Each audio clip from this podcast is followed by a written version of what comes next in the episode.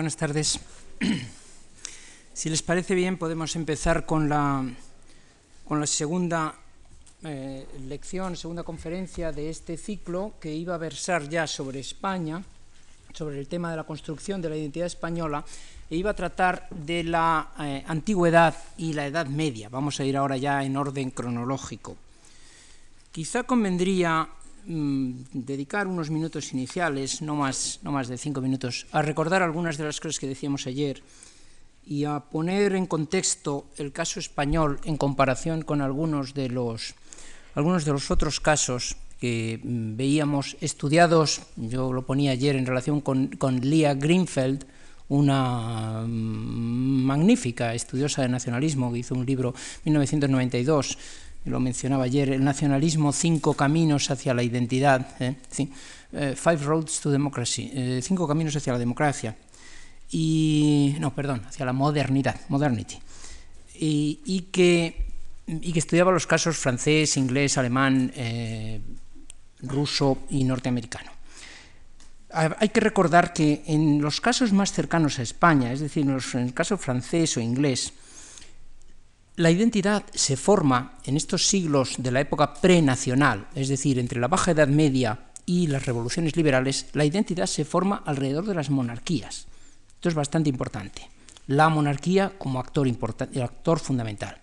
En el caso inglés es también el Parlamento, como rival de la monarquía. Y el Parlamento es el órgano en el que están representadas las clases nobiliarias, la alta nobleza y la baja nobleza. Al Parlamento, ni siquiera a la Cámara de los Comunes acceden quienes no tienen algún grado como mínimo de propiedad territorial y de poder local. Esto es importante en ese caso. En el caso francés, también la aristocracia desempeña un papel, sobre todo en el paso de la primera fase a la segunda, en la construcción del Estado francés y en el paso de la segunda a la tercera, es decir, en la revolución, en la caída de la monarquía y la construcción de la moderna identidad eh, francesa ligada a la defensa de los derechos humanos, de la libertad y de la Constitución. En el caso alemán también desempeñan un papel importante los nobles y desempeñan un papel importante los intelectuales, ya que la monarquía está, para empezar, dividida. No existe una monarquía alemana. Hay un imperio que está situado en, Austria, ya en la última época de la Edad Moderna, y hay a la vez una monarquía prusiana, es decir, que hay dos casas dinásticas en rivalidad. Y quienes llevan el proceso unificador son más bien las Hansas comerciales y son los intelectuales, como ese Fichte que escribe los discursos a la nación alemana en 1807 en plena invasión napoleónica, como esos estudiantes que están en las grandes universidades alemanas y que crean todo el clima del romanticismo y del nacionalismo que favorece la unidad que va a significar también la caída de las grandes casas reinantes, excepto de la prusiana. Es decir, que es una inteligencia, es una mm, élite intelectual con serios resentimientos porque sus monarquías no han sido capaces, tanto en el caso francés como en el alemán, de competir con otras monarquías, en especial con la inglesa, que se están haciendo dueñas del mundo. Y la invasión napoleónica va a fomentar el surgimiento de ese nacionalismo alemán moderno, en el caso alemán. Lo mismo ocurre en el caso ruso. También la invasión napoleónica es una espoleta importante del nacionalismo, del nacimiento del nacionalismo moderno. Ya estarán ustedes pensando que este es evidentemente el caso español también. En el caso ruso lo que había era, hay que repetirlo porque es muy interesante para el caso español, lo que había era una pugna entre la atracción por lo europeo, y el intento de afirmación de una identidad propia. En el caso ruso, los intentos de modernización y de reforma del país del siglo XVIII a cargo de, a cargo de Pedro Grande o de, o de Catalina la Grande habían consistido en imitación de los modelos europeos. En el caso de Pedro Grande era construir una ciudad estrictamente occidental, o alemana sobre todo, con técnicos alemanes y con intelectuales franceses en algunos casos, y se trataba de domesticar a la nobleza y hacer que la nobleza fueran los emisarios y los mm, enviados y los representantes del zar en las áreas que estaban menos controladas por el Estado. Con lo cual la nobleza acepta este papel papel, acepta una nueva ideología de servicio al Estado. Se convierten en grandes funcionarios del Estado, grandes representantes del Estado, autoridades militares, autoridades administrativas y a la vez grandes terratenientes en las zonas en que controlan. Y estos son los grupos sociales que van a llevar a cabo los intentos de modernización del país dirigidos por el Estado. Cuando el Estado, es decir, el zar, deja de ser modernizador y los zares se alinean en posiciones cada vez más conservadoras, o por lo menos que se oponen a la modernización, son los hijos de esa nobleza que van a las universidades, los que van a dirigir los movimientos revolucionarios y los que van a dirigir el intento de afirmación de esa identidad rusa, que muchas veces va también en la línea ilustrada de Pedro Grande de imitar a Occidente y otras veces va en la línea de afirmar una eslavofilia o un, un pan-eslavismo eh, que se opone a la imitación de Occidente. Si tenemos estos casos en la cabeza, si sabemos, como decía yo ayer para terminar, que, que a finales de la Edad Media teníamos una inmensa confusión de identidades en Europa, y que los siglos de la Edad moderna y de la Edad contemporánea han llevado hacia la construcción de unas identidades mucho más simplificadas, en general alrededor del concepto de nación. Ha habido otros conceptos alternativos, como decía antes, el concepto de clase, por ejemplo, o el de religión, pero en general el que ha triunfado ha sido el nacional. Y la Europa de 1900 a 1950, 1850 a 1950, la gran época nacionalista, estaba claramente dividida en franceses, ingleses, alemanes, italianos, españoles, etcétera, polacos, rusos. ¿eh? Esta, es, esta, era la gran división a la que, simplificada, a la que ha conducido toda esa confusión inicial de identidades en que tenemos. Lo que tenemos que preguntarnos es al servicio de qué fines políticos se ha hecho esto y por parte de quiénes se ha dirigido este proceso en el caso español. Ese es el objeto de estas eh, charlas que vamos a dar aquí en los, días, en los días siguientes. Ha habido un factor que he dejado de lado, ha habido tantos factores que he tenido que dejar de lado en esta, en esta breve introducción a las teorías sobre el nacionalismo, que han sido factores geográficos e incluso factores mmm, etnográficos, digamos, eh, de la, posición, distinta... Mmm, manera de que están compuestas las, eh, los habitantes de las sociedades. Por ejemplo, hay sociedades nómadas y hay sociedades sedentarias. No será la misma la identidad de alguien que vive siempre en el mismo sitio, cultivando esa tierra y que no conocen a otra gente, que la identidad de aquellos que van de lugar en lugar con una situación de transhumancia. ¿eh? Es evidente que no. Para unos es el jus soli el que rige. La identidad se transmite por el suelo, por haber nacido aquí, ser de aquí, y para otros es el jus sanguinis. La identidad se transmite por el hecho de ser hijo de la familia tal, aunque se haya nacido en cualquier otro sitio. Y la, y la lealtad es completamente diferente nómadas y sedentarios, un tema que hemos dejado de lado. Otro tema que hemos dejado de lado es el de zonas centrales en las civilizaciones y en la, y en la marcha del mundo, y zonas periféricas. En el caso ruso es evidente que esa situación periférica en relación con Europa ha dado lugar a muchos problemas. Lo veremos también en el caso español. Mientras que el, el, el, centralismo, el hecho de ser centro, la centricidad, podríamos decir, lo contrario de excentricidad, eh, el hecho de estar en el centro afirma una determinada identidad, de sentirse que se está en el centro, afirma una determinada identidad distinta a la anterior. Es decir, que la situación geográfica, el hecho de estar en el centro de una cultura, de una civilización, por ejemplo, Alemania o Francia, las actuales Alemania o Francia en la Edad Media, están en el centro de la Europa cristiana.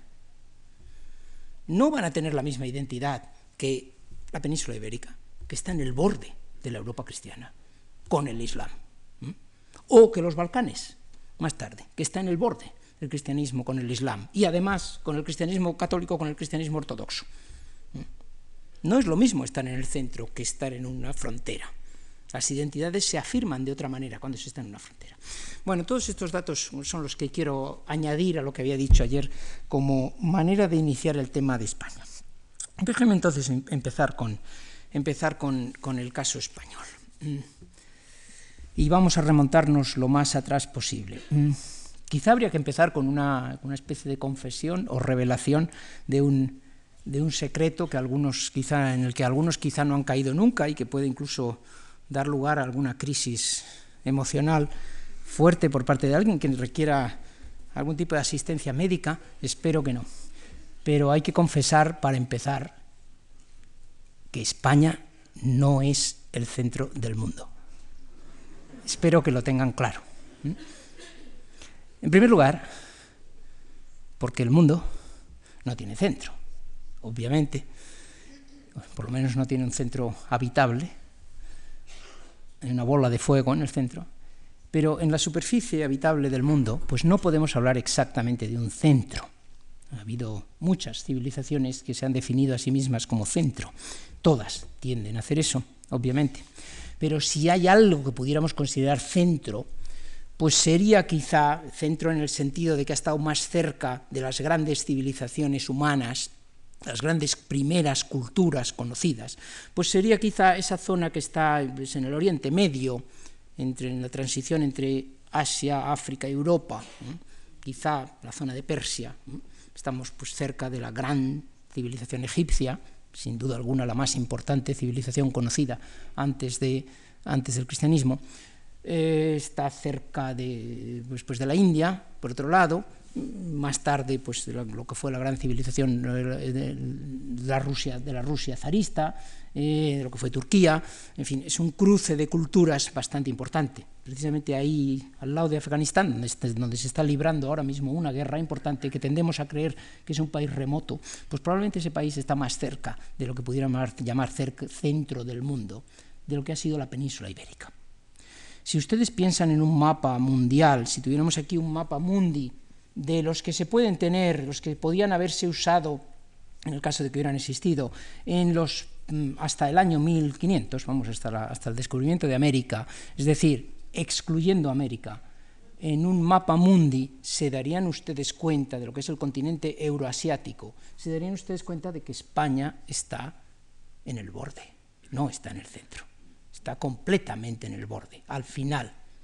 Es el Finisterre, y no por casualidad, fue llamado el Finisterre es el final del mundo, el final de la Tierra. Es una Tierra que está lejos del centro de las grandes culturas. No tenemos ningún dato de que, eh, estoy hablando de España y si estoy utilizando el término impropiamente, ya que España en esta época que estamos hablando no existe. La península ibérica, cada vez que digo España, deberían ustedes traducir automáticamente la península ibérica. La península ibérica eh, no tiene contacto alguno, que sepamos, con la civilización persa, con la egipcia, ninguno. No sabemos de ningún egipcio que haya dejado testimonio escrito y que viniera hasta la península ibérica, de ningún persa, ni de ningún babilonio. No hablemos de las culturas indias o china, de grandes culturas anteriores a la edad de Cristo.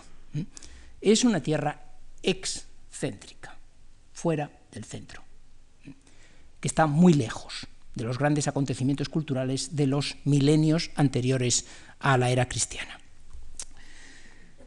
No es casual que los griegos, que ya es una civilización más cercana a la península ibérica, en la otra punta del Mediterráneo, los griegos, y que sí conocieron la península ibérica, evidentemente sí mandaron viajeros, sí dejaron testimonios, dejaron descripciones geográficas y establecieron incluso colonias comerciales, como sabemos, no es casual que ellos pusieran en la península ibérica tantas aventuras mitológicas.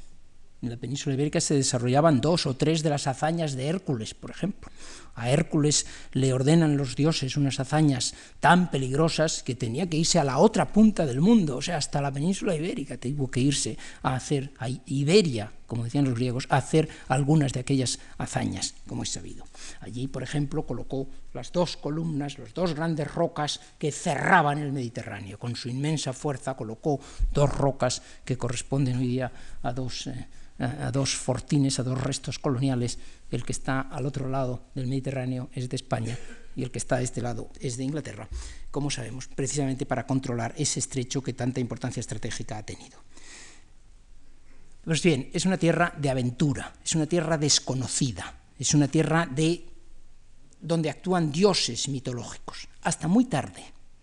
Realmente no creo que se pueda decir que España, la península ibérica, entre en, el, en la corriente principal de la historia hasta finales del siglo III a.C., año 214, cuando desembarcan las legiones romanas en la Segunda Guerra Púnica.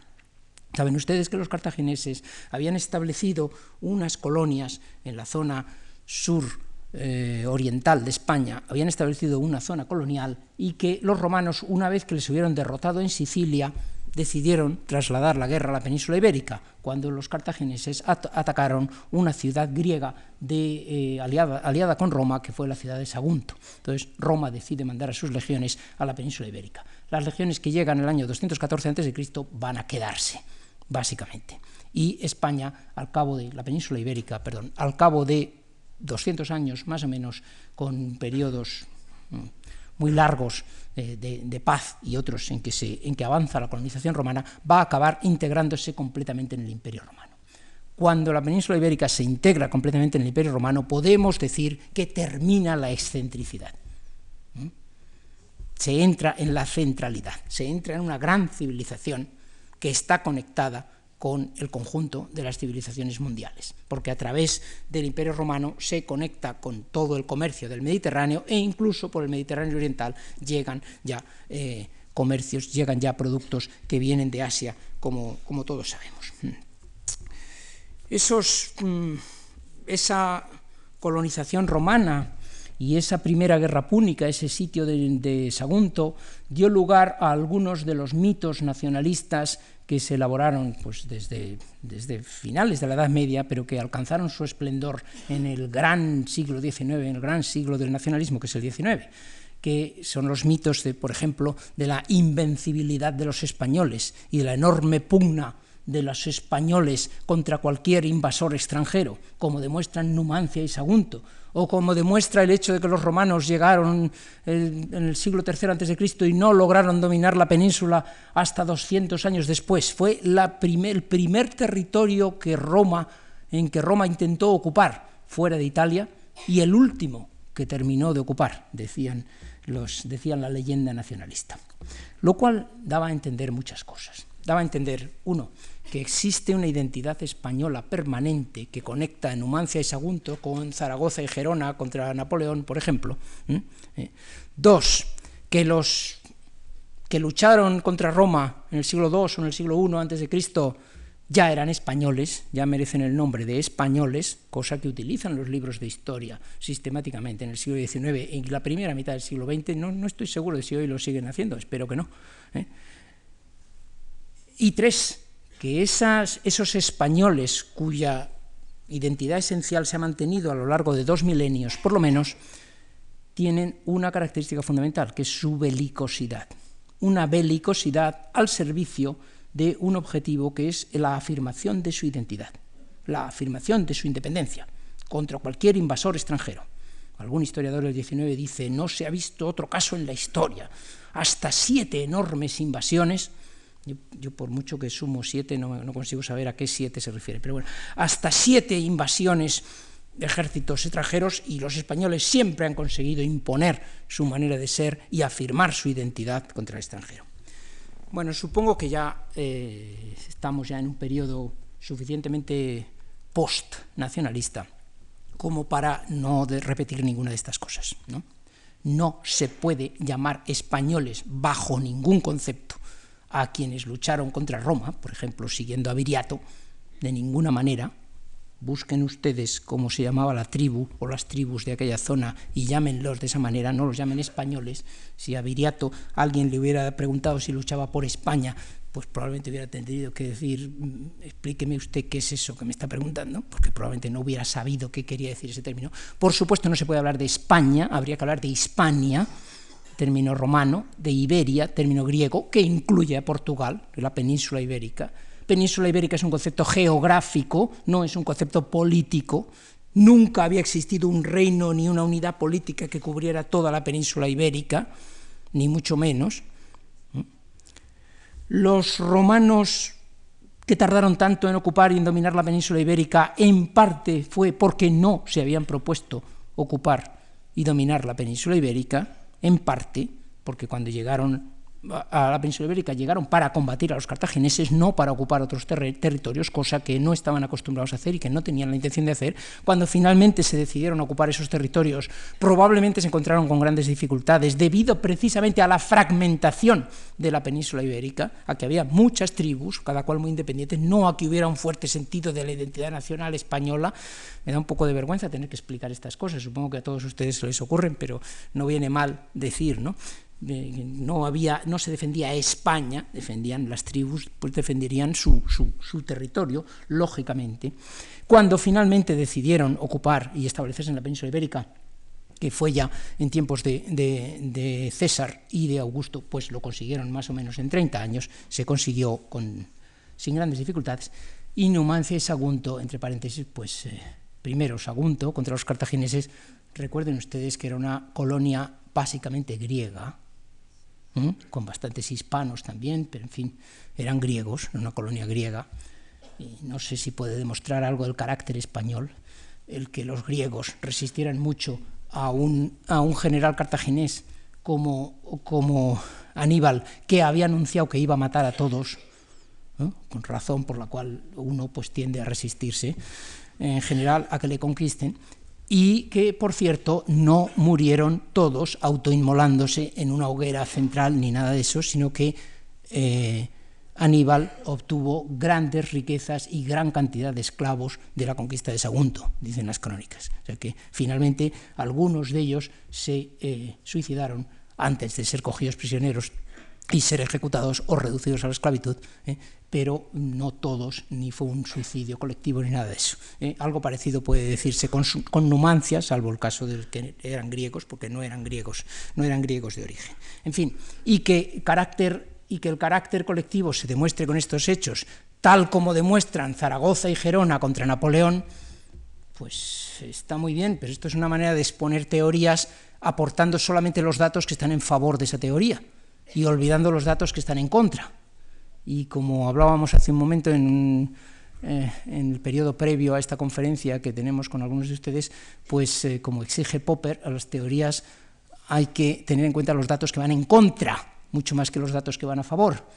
Y piensen ustedes que los musulmanes, por ejemplo, pues conquistaron la península ibérica entera sin una sola ciudad que se les resistiera. No recuerdo ningún ejemplo de ciudad que resistiera hasta la muerte y que se inmolaran todos, hicieran una hoguera y se fueran tirando todos antes de caer en las manos de los musulmanes. Es decir, que el carácter español, pues no sé si se puede decir que exista, ni que hubiera nada que se pudiera llamar España en esos momentos, etcétera, etcétera.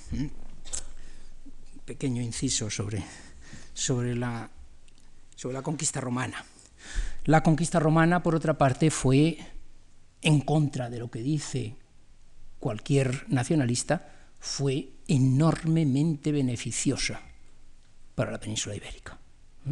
Las historias nacionalistas le dedicaban páginas y páginas a la conquista y a los grandes hechos de Viriato y Numancia y Sagunto y lo difícil que fue la conquista, y a continuación, en seis líneas, liquidaban los cinco siglos de conquista romana. Fue cinco siglos en que no pasó nada como no hubo batallas, ni hubo ninguna resistencia heroica contra nadie, pues no pasó nada, hasta que llegaron los visigodos otra vez y empieza otra vez la historia de verdad. Bueno, pues señores, en esos cinco siglos se impuso una lengua, que fue el latín, que por primera vez es una lengua que domina básicamente toda la península. Se hacen multitud de carreteras, de vías romanas, se hacen inmensa cantidad de puentes, muchos de ellos, como todos sabemos, todavía en pie. ¿eh? Se hacen edificios públicos, se hacen acueductos, etcétera, etcétera. Se urbaniza el país, se crean ciudades y, repito, el conjunto de la península ibérica está integrado dentro de una gran civilización, con lo cual el avance material e intelectual del país, por no mencionar la paz de espíritu que debieron tener durante cinco siglos en que no hubo ni una sola guerra, en la península ibérica, que son los únicos cinco siglos de historia que conocemos de la península ibérica en que no hubo ningún episodio bélico, ninguna alteración de importancia, pues eh, fueron bastante importantes y dejaron una huella indeleble, aunque fuera una dominación extranjera, entre, entre comillas. Lo de extranjero es, comprenderán ustedes ya que lo de extranjero es, es irónico. Es curioso que esta fase eh, termina con una... no sé si se puede decir que termina, porque en cierto modo es una continuación. Los dos siglos, casi tres siglos de dominio de los visigodos, son casi una continuación del Imperio Romano, en cierto, en cierto modo, pero las historias nacionalistas tendían a verlo como una fase completamente diferente. Los visigodos llegan, como ustedes saben, como enviados y autorizados por el emperador romano. Pasan en el año 410-411 con Ataulfo y se han establecido en una zona que era la Septimania, las siete ciudades, que es una zona básicamente francesa, sur de Francia y norte de Italia, y ahí es donde se, perdón, norte de, España, que es, es decir, Cataluña, fundamentalmente, que es donde se establece ese, ese primer reino visigodo que luego va a ir corriéndose más hacia el sur, no llegan a controlar el conjunto de la península ibérica hasta muy tarde, casi hasta su último siglo, a partir de Leovigildo, los últimos 100, 120 años, dominan el conjunto de la península ibérica, consiguen dominar por fin a los suevos y consiguen expulsar a los bizantinos, que tenían dominada toda una zona de la Bética. Es decir, que el reino visigodo de los tres siglos coincide con la península ibérica aproximadamente uno, no más. Pero la historia nacionalista ha tendido a decirnos que ahí es donde empieza España de verdad, con el reino visigodo. Porque, por dos razones. Una, porque por fin hay una unidad política que se corresponde con la península ibérica, a la que las historias nacionalistas llaman España. Y dos, porque esa unidad además es católica. Los visigodos, que llegan como arrianos, cristianos, pero seguidores de la doctrina de Arrio, se acaban convirtiendo con Recaredo al catolicismo. Esto también, por cierto, ocurre a finales del siglo VI, el año 589, cuando solo quedan 120 años de dominio visigodo. Han pasado casi 200 años de visigodos arrianos, solo 120 coinciden también con el catolicismo. Es decir, que también se está deformando la historia cuando se dice que España como entidad política independiente empieza con Ataulfo, el primer rey visigodo. De todos modos, si van ustedes a la Plaza de Oriente y ven las estatuas de los reyes de España colocadas frente al Palacio de Oriente, verán a Ataulfo como primer rey de España. ¿eh? Ataulfo es un señor que, dirigente de, una, de, un, grupo, una, una gens, una tribu germana, que son los visigodos, que se recorre el norte de Italia al sur de Francia y que en sus últimos dos o tres meses de vida consiguió penetrar en la península ibérica y acabó muriendo en Barcelona a los tres meses de haber penetrado. En fin, y, que, y esa es la zona que consigue dominar. Decir que ese es el primer rey de España, pues de nuevo vemos que estamos deformando los acontecimientos levemente para hacer que se ajusten al objetivo de las historias nacionalistas. El objetivo de las historias nacionalistas es siempre el mismo demostrar la existencia de la nación desde la noche de los tiempos, a ser posible desde el origen de los tiempos, con la misma personalidad y el mismo carácter hasta hoy. Es decir, legitimar a través de la historia una entidad política actual. Ese es el objetivo de las historias nacionalistas. Y desgraciadamente lo que tiene que hacer, o afortunadamente, desgraciadamente para los nacionalistas. Desde luego, lo que tiene que hacer un historiador actual que de verdad tenga sentido histórico es decirles, mire ustedes, las naciones no han existido desde la noche de los tiempos. ¿eh? Han existido pues desde hace bastante poco y con unas características que han ido cambiando a lo largo del tiempo, muchísimo, que no tienen nada que ver. Eh, la propia España no sé si tiene mucho que ver la de hoy con la de hace 100 años, sin ir más lejos. Mm, y, y de ninguna manera podemos decir que su existencia sea lo que debe demostrar un historiador. Más bien un historiador lo que debe demostrar es el cambio constante de condiciones que se ha producido, porque si hay algo que caracteriza la historia es el cambio, más que la continuidad, me parece. Sobre los, eh, sobre los visigodos quizá no haya mucho más que decir, salvo, sí, una cosa, es una cosa es interesante, y es que con los visigodos comienza a elaborarse con la iglesia visigoda, y en el último siglo de dominio visigodo comienza a elaborarse una cierta mitología alrededor del término Hispania, ya como distinto al resto del mundo romano. Es uno de los testimonios más, más hermosos y más interesantes.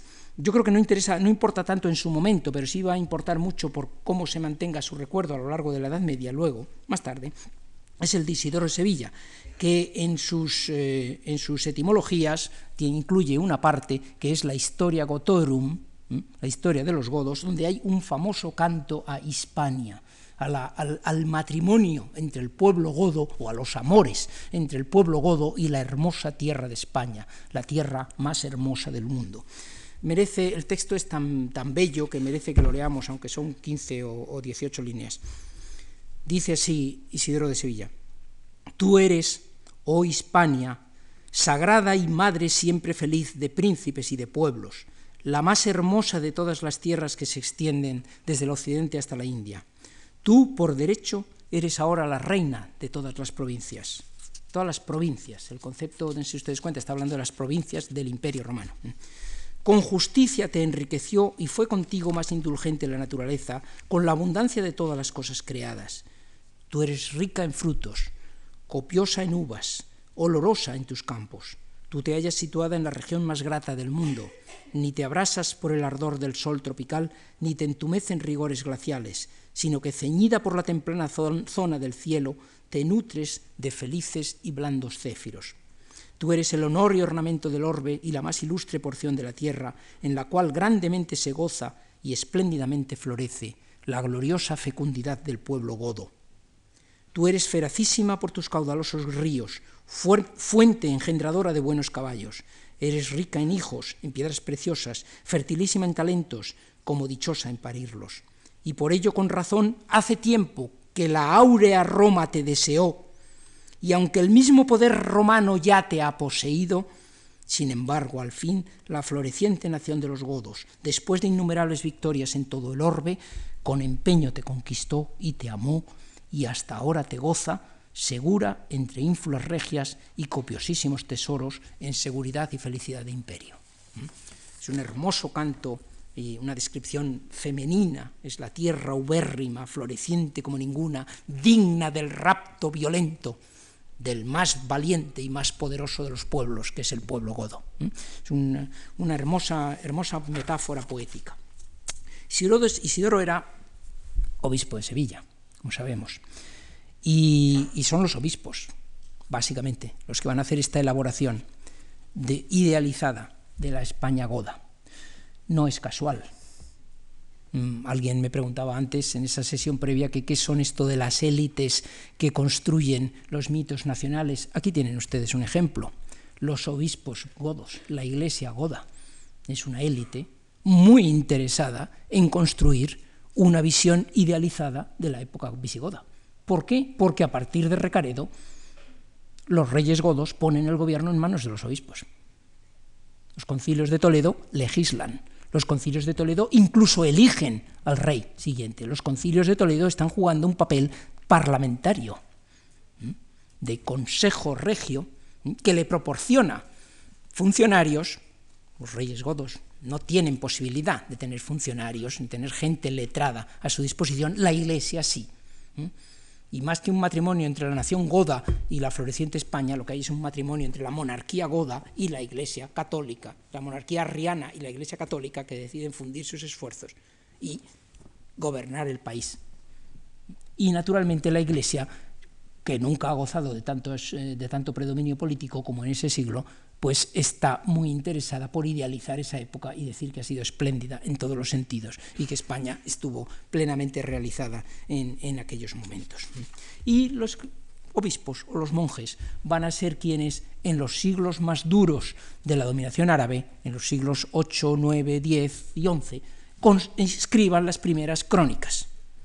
Y esas crónicas se van a basar en la idealización de la situación goda y en la necesidad de recuperar la situación goda y expulsar a estos entrometidos que han venido aquí sin que nadie les llamara. Igual que vinieron los godos, por cierto, pero curiosamente las historias nacionalistas tienen un cambio de registro, tienen un cambio de verbo cuando hablan de los godos y de los musulmanes. Se habla de la invasión musulmana o la invasión sarracena. Nunca se habla de la invasión goda. Los godos llegaron o vinieron, no invadieron. Curiosamente, unos vienen, otros invaden. ¿Por qué? Porque unos están destinados a incorporarse al ente nacional y otros no lo están, al revés, van a quedar excluidos del ente nacional. Y la guerra que se haga contra ellos para expulsarlo no se va a llamar una guerra de conquista, que es lo que fue, se va a llamar de reconquista. Porque ellos están ilegítimamente usurpando un territorio que no les pertenece, naturalmente. Pues bien, a comienzos del siglo VIII, allá por el año 711, es cuando de verdad se produce la ruptura. Ahí ya sí que no hay godos, los godos se derrumban como un castillo de naipes, toda esta, todos estos elogios a la gran nación guerrera de los godos, invencible y demás, demuestran ser eh, retórica hueca, porque los godos se derrumban en una sola batalla ante los musulmanes, ante un pequeño ejército musulmán que ha conseguido cruzar el, estrecho y desaparecen prácticamente. Eh, los musulmanes llegan a acuerdos, hacen una invasión bastante pacífica, van llegando a acuerdos con los, con los nobles locales. Como ustedes saben, si pretenden seguir su expansión a continuación, cruzan los Pirineos y son derrotados eh, eh, en Poitiers por Carlos Martel y tienen que retroceder y se quedan en la península ibérica. Y este sí que es un hecho fundamental, porque de nuevo se terminó la centralidad. De nuevo la península ibérica se convierte en zona excéntrica, se convierte en zona de frontera. Es la frontera del cristianismo con el Islam.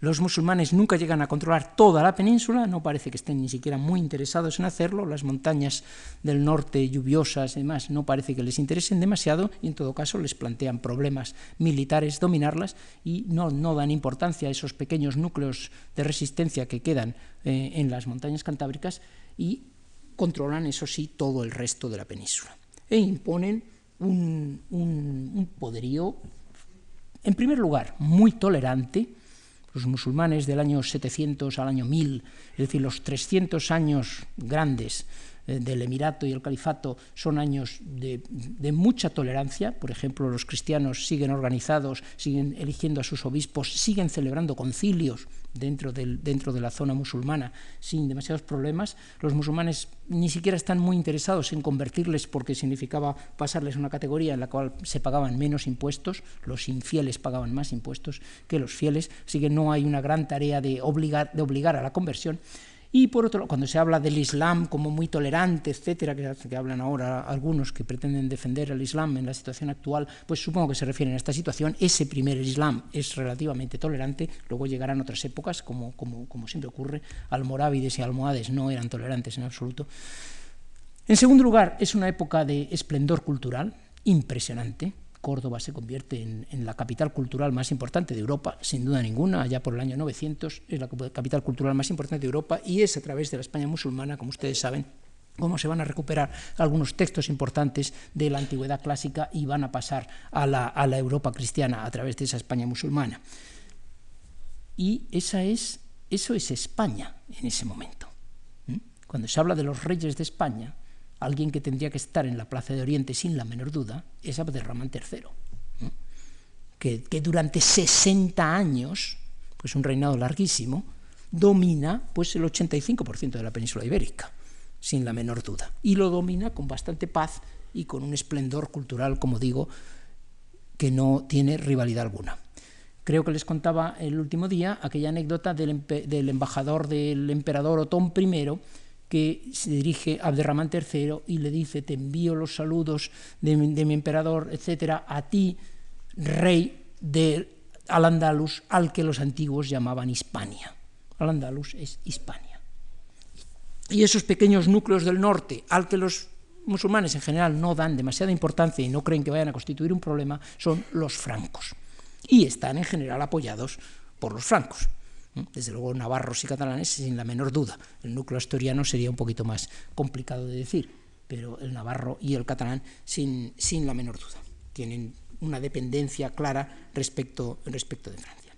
Pero lo más interesante es que desde ese punto de vista geopolítico global, la península ibérica vuelve a convertirse en tierra marginal. Ya han terminado esos, esos años normales, digamos, esos años en que ha estado inserta en un imperio, en una cultura dominante en el mundo, como es una de las culturas dominantes del mundo, como es el imperio romano, se termina incluso la época goda, en que es una época bastante normal, los godos son parecidos a los francos en Francia, a los ostrogodos, a los lombardos en Italia, etcétera, es una cosa muy parecida a lo que está ocurriendo en otras zonas del Imperio Romano y, ahora sí que se ha, se ha entrado en una nueva etapa de excentricidad. A España, a Hispania, a la península ibérica, se va a venir, los europeos van a venir poco, y lo poco que vengan va a ser a buscar aventuras, para hacer negocios mm, arriesgados, ¿eh? pues, eh, como, como, ejércitos, mm, como ejércitos pagados, eh, etcétera en situaciones de aventura o en situaciones de, riesgo a descubrir un mundo diferente como es el mundo musulmán, como es el mundo de los judíos. Se establece una fuerte colonia judía que venía ya de tiempos anteriores, no, creo que se conozca muy bien cuando se establecen los primeros judíos, debió ser en pleno imperio romano, desde luego en época de los visigodos ya lo sabía. Por cierto que una de las cosas que hacen los concilios de Toledo, entre otras el tercer concilio de Toledo, es establecer una furiosa legislación antisemita se prohíbe a los, a los judíos que no se conviertan al cristianismo, se les prohíbe llevar armas, se les prohíbe ocupar cargos públicos, se les prohíbe eh, ejercer tales y tales oficios que se consideran nobles, casarse con cristianos, eh, eh, se les obliga a llevar una insignia que les identifique en la calle como judíos, etc. Esto es una de las cosas que hacen los concilios de la época católica de los, de los godos lo cual también marca por dónde va a ir eh, y, por cierto, explica la colaboración de los judíos con la invasión de los musulmanes. ¿eh?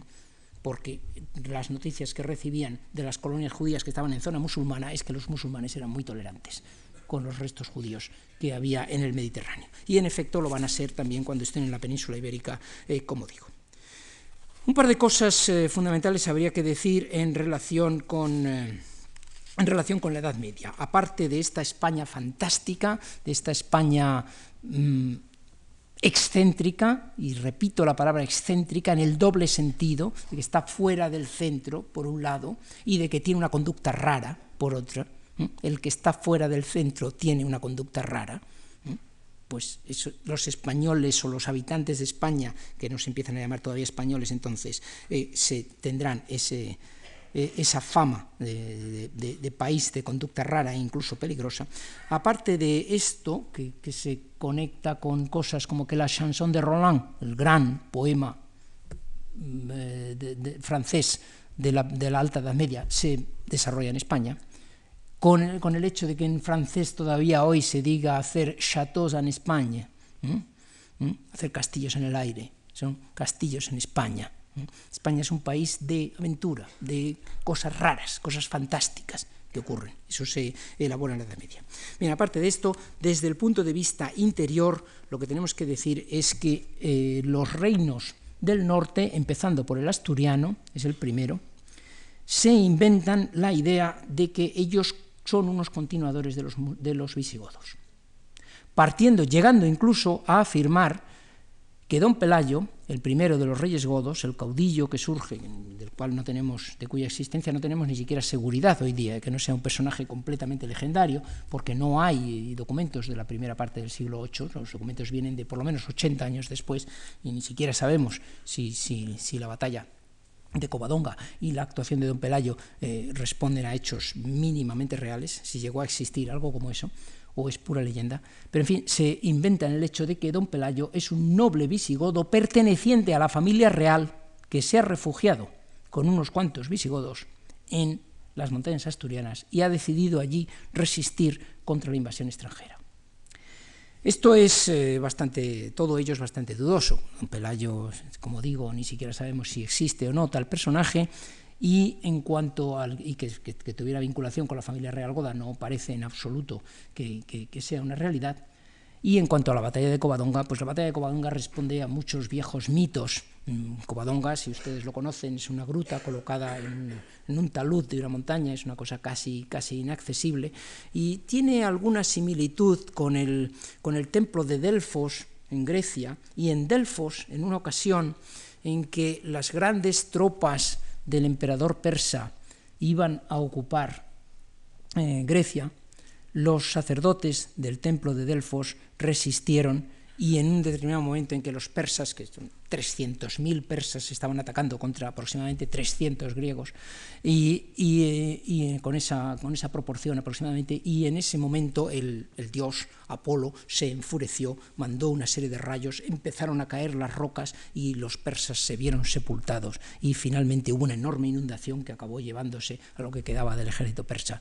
Es decir, es un viejo mito que en, eh, en, España es naturalmente es la Virgen de Covadonga, es la que hace que caigan las rocas, los, pues, lo mismo, la proporción era también esa, era un ejército enorme de, de, de 100.000 hombres o algo así de los, de los musulmanes, el que tienen que retirarse y en un último momento una riada se acaba llevando a los pocos que quedaban.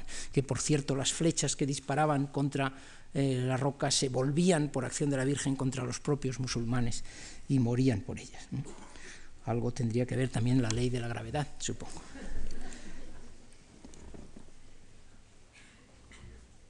Orígenes, por tanto, religiosos, orígenes míticos alrededor de un milagro y de un caudillo mítico y la protección de una figura religiosa como es la Virgen y la Virgen de Covadonga. Primero.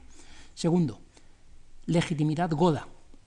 Somos los herederos de los godos y por tanto tenemos derecho a ocupar este territorio tenemos derecho a reconquistar ese territorio frente a quienes lo han invadido ilegítimamente, que han sido los musulmanes. Este es el planteamiento que hacen las crónicas asturianas, las primeras crónicas asturianas, que son bastante tardías, como digo, son ya del siglo IX y, del siglo X, son ciento y, ciento y pico años después de, la, de la invasión de los musulmanes. Y la legitimidad goda, el mito godo, el mito gótico, se va a mantener a lo largo de la Edad Media, lo van a copiar los reinos eh, el reino navarro y lo va a copiar los catalanes también, todos ellos se presentan como herederos de los godos y la idea de que se va a reconquistar un territorio no surge todavía el término reconquista. Reconquista es un término inventado muy tarde, finales del siglo XVIII, comienzo del XIX, no lo tengo, no lo tengo bien localizado, pero es muy tarde, no se habla de reconquista, pero sí está la idea. La idea es que este territorio es nuestro y fue invadido injustamente por estos sarracenos que no pertenecen a nuestro país. Y aquí se vivió una época de esplendor, una época de paz y de perfecta armonía del pueblo con su monarquía y con su religión, que fue la época de los visigodos, y lo que se trata es de recuperar esta época. Una segunda, un segundo hecho maravilloso o, o milagroso que se, en que se apoya esta idea de reconquista es naturalmente el hallazgo de la tumba de Santiago, el hallazgo de la tumba del apóstol Santiago, lo cual es verdaderamente extraordinario porque es la única tumba de un cuerpo completo, el único cuerpo completo de un colaborador de Cristo, de un discípulo directo de Jesucristo que existe en la Europa cristiana, en el mundo cristiano, aparte del de San Pedro, que está en Roma. ¿Cómo es posible que se llegara a esto? Es bastante raro. No me digan ustedes que la Edad Media era una época de milagros y que se creían estas cosas con mucha facilidad, porque no.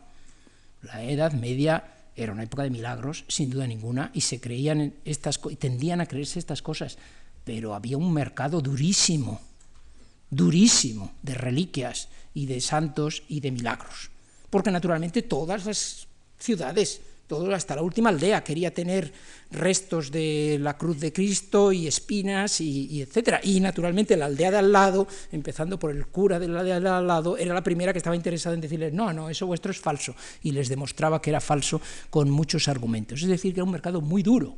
Demostrar que se tenía una reliquia importante era demostrar la importancia de esa ciudad, era demostrar la predilección divina sobre esa ciudad. Y era demostrar para el clero local era proporcionar al clero local unas rentas. Porque la iglesia de Santiago, no sé si saben ustedes, que ha tenido el voto de Santiago, que significaba una parte importante de la producción agrícola de toda España, que tenía que dar a la iglesia de Santiago, con lo cual los primeros interesados más tarde en desmontar el mito de Santiago fue el arzobispado de Toledo, que decía que al ser primados de España eran ellos los que tenían derecho a esa renta y, no los de Santiago. Es decir, que había una competencia muy grande. ¿Cómo es posible que habiendo una competencia tan grande en una pequeña localidad de un rincón perdido como Galicia se acabara imponiendo y aceptando el mundo entero y el papado, para empezar, que eh, había un cuerpo entero de un apóstol, que además era Santiago el Mayor, que algunos presentan como hermano de Cristo y como más importante que San Pedro, en según qué, según qué circunstancias. Yo creo que fue una confluencia Fue una confluencia de circunstancias políticas lo que hizo que esto, esto triunfara.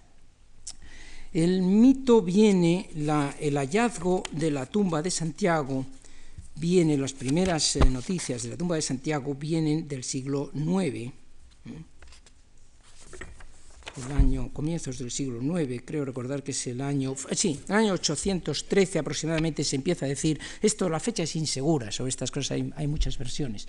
813, es muy tarde, dense ustedes cuenta que han pasado 800 años, casi, desde la muerte de Santiago, y que nadie nunca había dicho que Santiago el Mayor estuviera enterrado allí, ni que Santiago hubiera evangelizado España.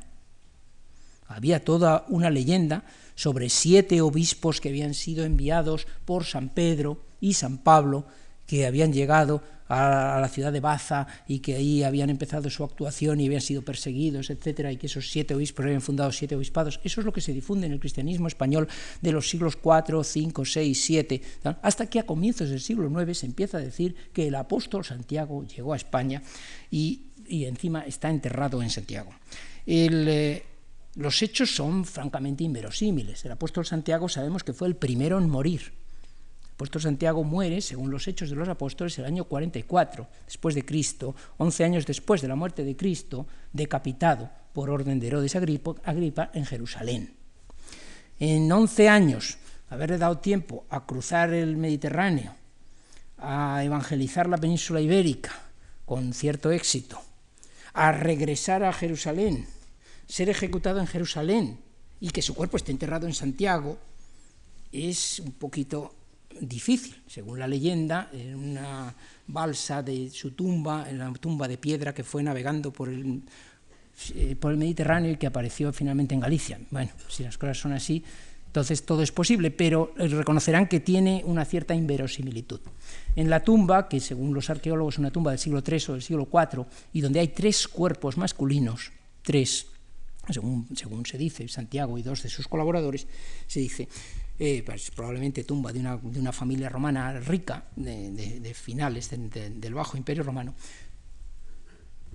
Los primeros reyes, Alfonso II el Casto, que está en una situación de bastante inseguridad, decide apoyar lo que le cuentan esos campesinos de que se ha visto unas estrellas sobre esa tumba y decide construir ahí una primera iglesia. Luego los reyes van intentando apoyarlo, pero el resto de la cristiandad no lo acepta.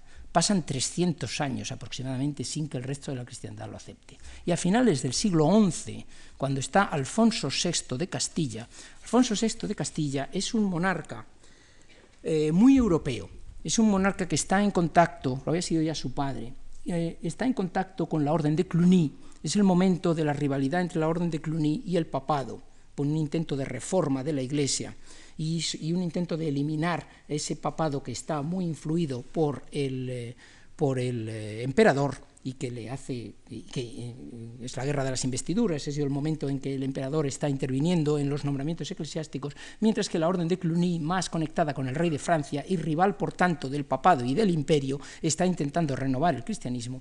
Y Alfonso VI casa a dos de sus hijas con dos príncipes del duque, de Borgoña, con dos hijos del duque de Borgoña, y se trae cluniacenses a España. Y empieza a montar monasterios cluniacenses y empieza a donar tierras a los cluniacenses para que hagan sus monasterios. De ahí la ruta de Santiago y los maravillosos edificios románicos que son, que son franceses, eh, que corresponden más o menos a aquella época. Y la orden de Cluny decide que hay que apoyar la idea de Santiago y que hay que enfrentar a San Pedro de Roma, Santiago, otro apóstol, incluso más importante, porque se empieza a decir que Santiago, las, eh, las, las eh, pinturas de San Pablo, que de, Santiago que existen, se parecen muchísimo a Jesucristo. Se empieza a decir que es hermano de Jesucristo, que es hermano gemelo de Jesucristo, se dice en algunos momentos. En todo caso, es Santiago el mayor, el mayor de los apóstoles, ¿eh? superior a San Pedro. Entonces hay, hay una clara rivalidad entre los dos y los cluniacenses están apoyando la idea de Santiago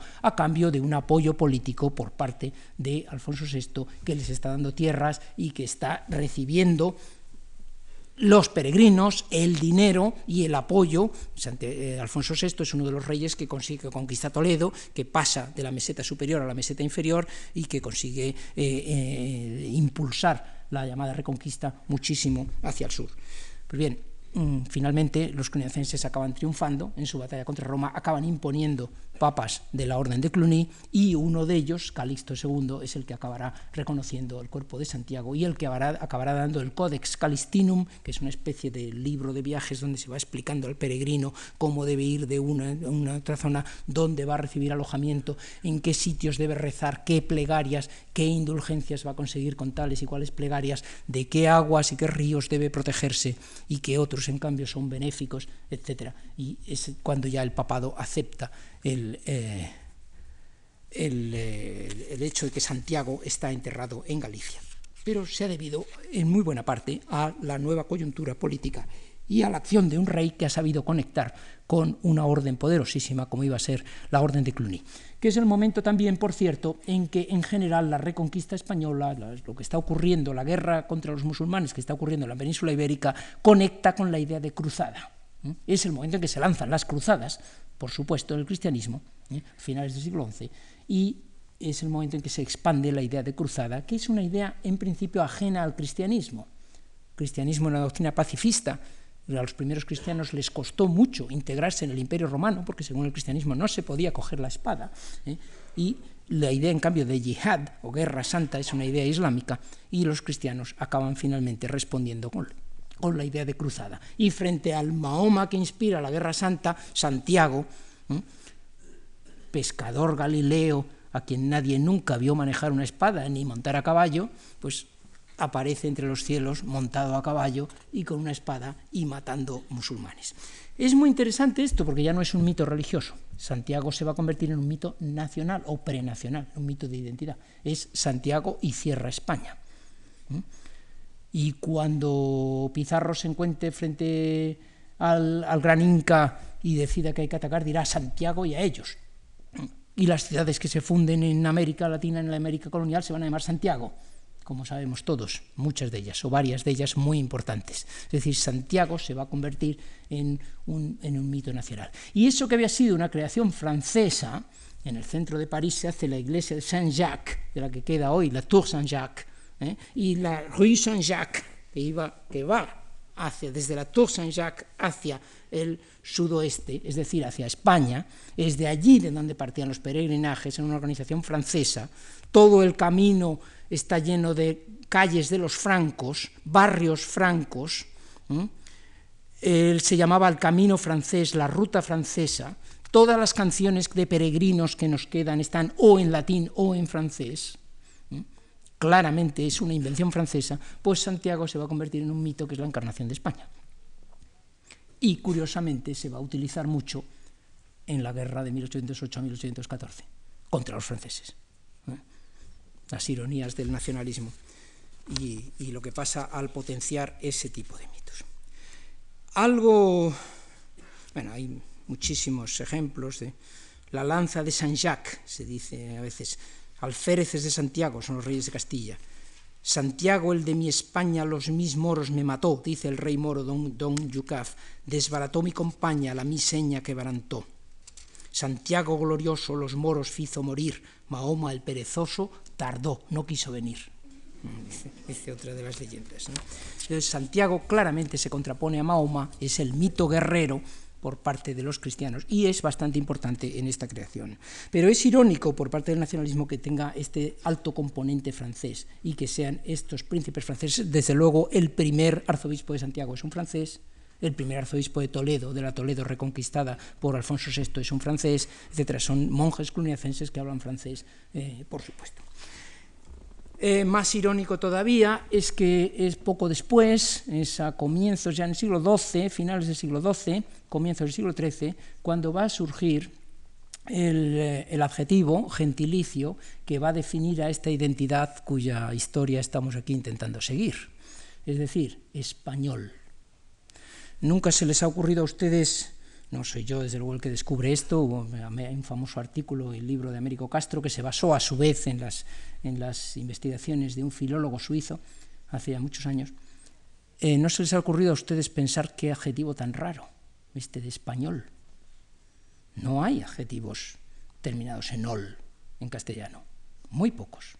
Los gentilicios en español terminan en ido, en se, de hispanos, hispani, debería haber salido espanido, espanense, españón, como borboñón. A mí se me ocurre mongol, es el único terminado en ol que se me ocurre, pero es muy raro, es una, es una terminación que no es propia de la lengua castellana. No hay casi sustantivos terminados en ol, pero mucho menos, hay, tenemos sol, tenemos crisol, pero no son muchos más. Pero no hay apenas adjetivos y gentilicios. Curiosamente, es que no se inventa en España, claro. Para empezar, porque nadie que está en la península ibérica tiene necesidad de definir a los que están en la península ibérica. Él define a los de su comarca y a los de la comarca de enfrente, pero no tiene una visión de conjunto. Mientras que alguien que está al norte de los Pirineos tiene que definir, tiene que dar un nombre a quienes están, a los cristianos del sur del Pirineo. Y se le da el nombre en provenzal, naturalmente, que es donde hay adjetivos terminados en ol. Y el adjetivo español es una invención francesa, naturalmente. ¿eh?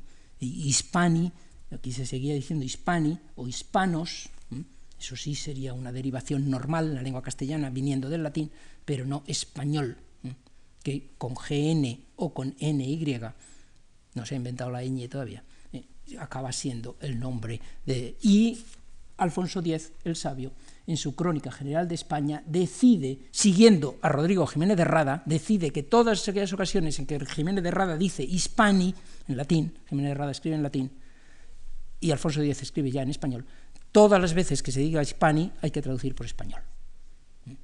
con dos Ns, como se escribía en ese momento, español.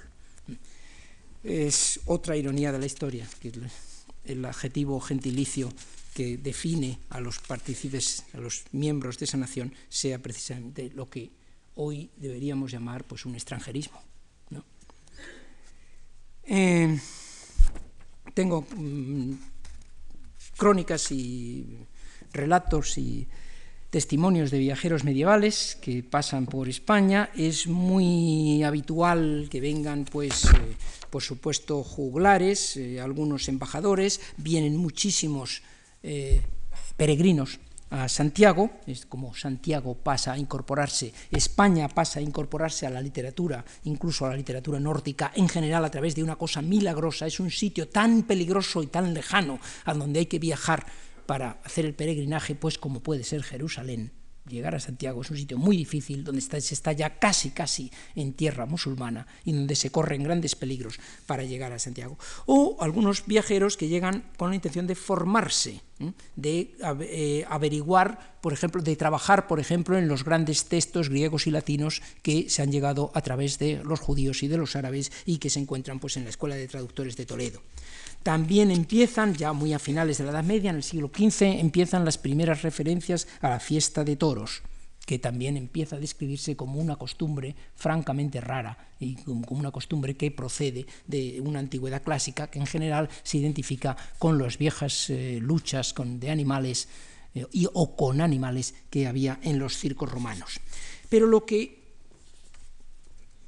sorprende y subrayan todos los viajeros a lo largo de la Edad Media es el abigarramiento de culturas.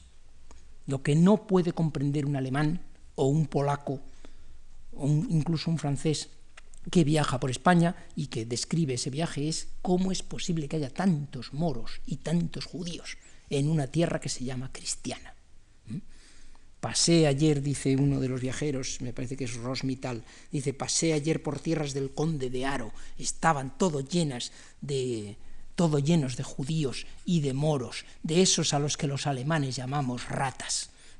El, el conde dicen que es cristiano, pero quién sabe, dice tan mezclados, algunos de los viajeros de tiempos de los reyes católicos acusan a los reyes católicos, en particular a la reina Isabel, de ser protectora de los judíos, antes de la expulsión, naturalmente, protectora de los judíos, y se dice, y dicen, se dice que la reina tiene sangre judía, lo cual entre paréntesis era cierto que a través de los, a través de los eh, almirantes de Castilla había habido una conexión con una familia, mm, en fin. Es muy interesante también por parte de estos viajeros medievales la confusión de nombres. Se habla de España, pero a la vez se habla de Castilla. Mencionan al rey de Castilla y lo llaman rey de España. ¿Mm? La batalla de Portugal pasé de Portugal a España, dicen en algún momento, otras veces dicen pasé de Portugal a Castilla, y al llegar a Portugal dicen he llegado hoy a España, que es Portugal. Eh, eh, cerca de Burgos, dice uno de los viajeros, acaba Vizcaya y empieza España, cosa que haría feliz a cualquier nacionalista vasco en este momento, naturalmente. Es decir, hay una confusión muy grande muy grande sobre estos términos. ¿Por qué hay tanta confusión sobre estos términos? Por lo que les decía ayer sobre el surgimiento de los nacionalismos y la función de los nacionalismos, porque daba igual, porque no generaba derechos políticos. Decir, he entrado en España cuando llegué al País Vasco, o he entrado en España cuando salí del País Vasco y pasé a Burgos, daba lo mismo. En el fondo no cambiaba el estatus político de nadie por eso. Era una mera denominación geográfica. Y con las denominaciones geográficas se puede jugar con una cierta, con, con, con, una cierta laxitud. ¿no? Respecto de los eh, habitantes, se suele destacar si son bárbaros y groseros o si son hospitalarios y corteses, ¿eh?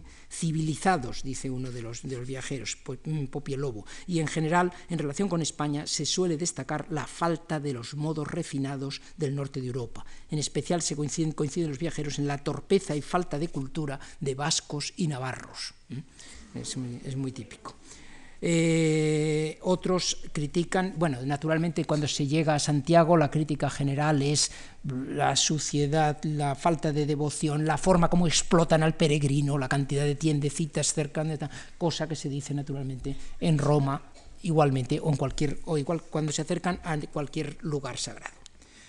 Creo que, que estas son las cosas fundamentales que podemos decir sobre, sobre la Edad Media el mito godo quizá se va desvaneciendo en los siglos finales de la Edad Media, ya no es necesario, y con las últimas victorias, y en especial con la conquista de Granada, se va a elaborar un nuevo mito, que es un mito típicamente medieval, que es el de los reyes mesiánicos, los reyes que van a conseguir derrotar a los musulmanes y conquistar Jerusalén. Es decir, que van a conseguir hacer lo que los cruzados no consiguieron. Ese va a ser el nuevo mito sobre el que se funden los reyes católicos y Carlos V. Pero sobre eso hablaremos el próximo día. Muchas gracias.